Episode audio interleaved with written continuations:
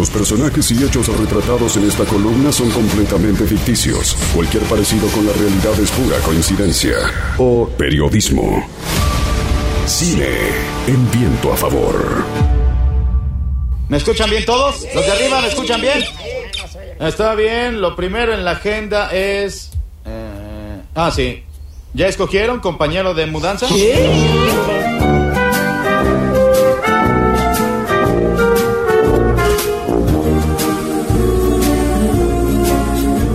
sí que la conocemos todos, esta musiquita sí que todos las cantamos. Hola Hernán, bienvenido. ¿Cómo andan? ¿Todo bien? Bien, bárbaro. Totalmente, y sin ninguna duda creo que es la película, hay muchas cosas que vamos a charlar y que seguramente marcaron un antes y un después de esta película. Se cumplen 25 años del estreno de Toy Story, pero con una particularidad, me parece que es la película que consiguió que dejamos de ir al cine, de ver, a ver películas de dibujitos, a ver cine de animación. Y en eso no es solamente una cuestión tecnológica, sino también una cuestión generacional. Hoy una persona adulta disfruta mucho de una película de animación. Antes, ir a llevar a los chicos a ver una película de dibujitos me parece que no era lo mismo. Un dato, Toy Story 4 es la película más vista en la historia de la Argentina.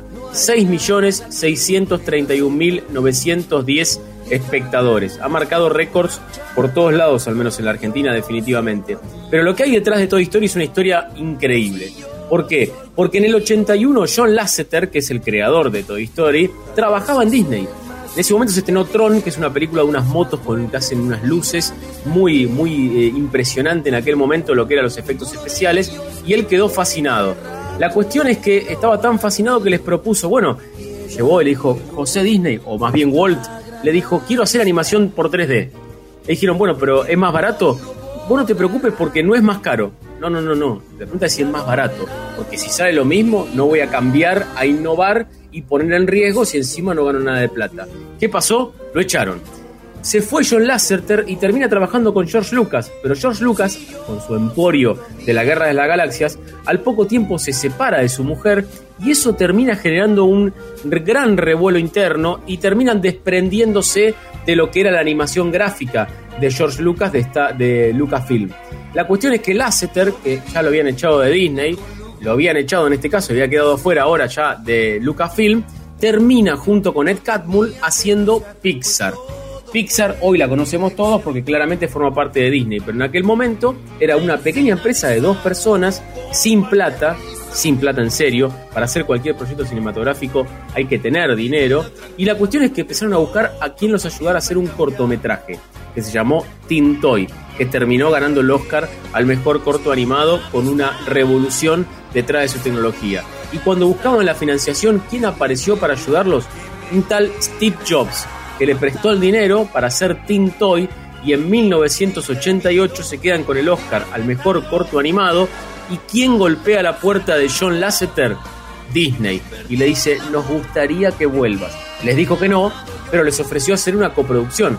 Una coproducción para poder llevar Disney y Pixar a la pantalla grande Teen Toy, que era lo que habían realmente generado un enorme revuelo con el cine de animación. Bueno, de ese momento a Toy Story pasó absolutamente de todo.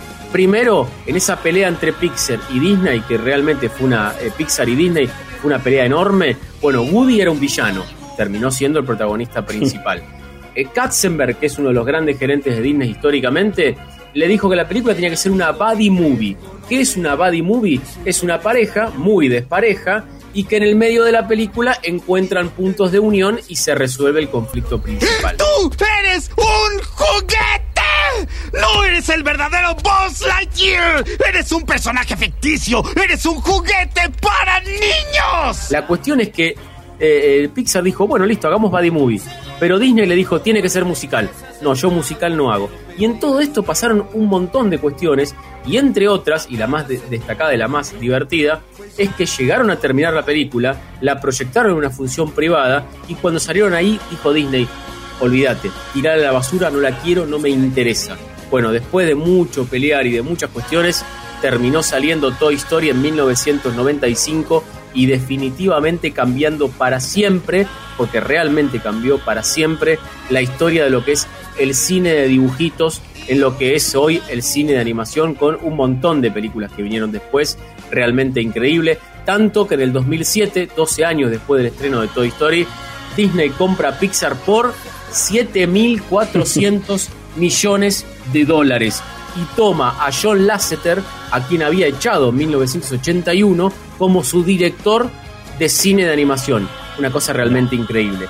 Y la última, 10 años más tarde, John Lasseter es acusado de maltrato laboral, de conductas impropias en el, en el marco del Michu y termina, renunció directamente a su puesto antes de que lo echen y todo su buena estrella en el sentido de lo, lo revolucionario que fue definitivamente para el cine de animación, bueno, terminó eh, bastante opagado, por no decir completamente opacado con lo que pasó en 2017. Toy Story tuvo en, en Argentina, me parece que no. Imagino que quizás en España. ¿Tuvo otros nombres en la cartelera?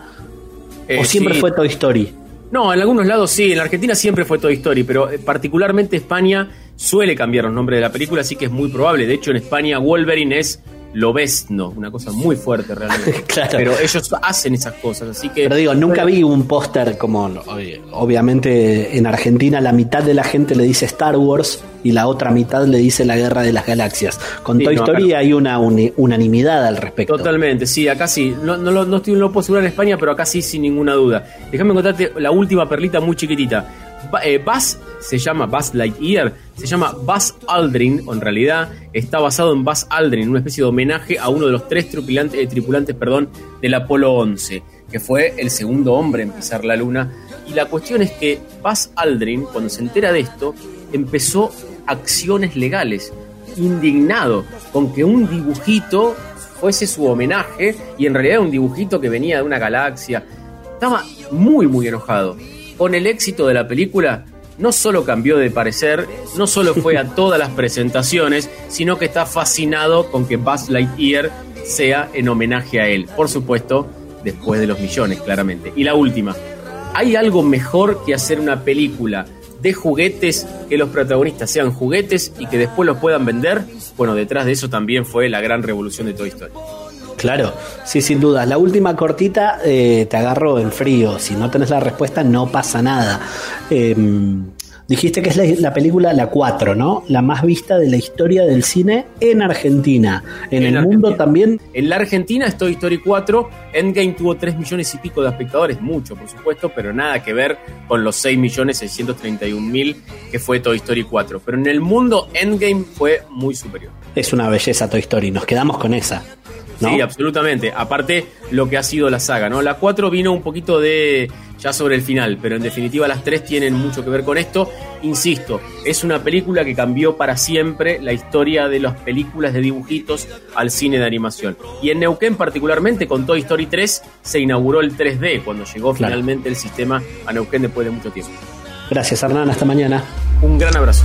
Al infinito y más allá. LU5 Podcast. Viento a favor.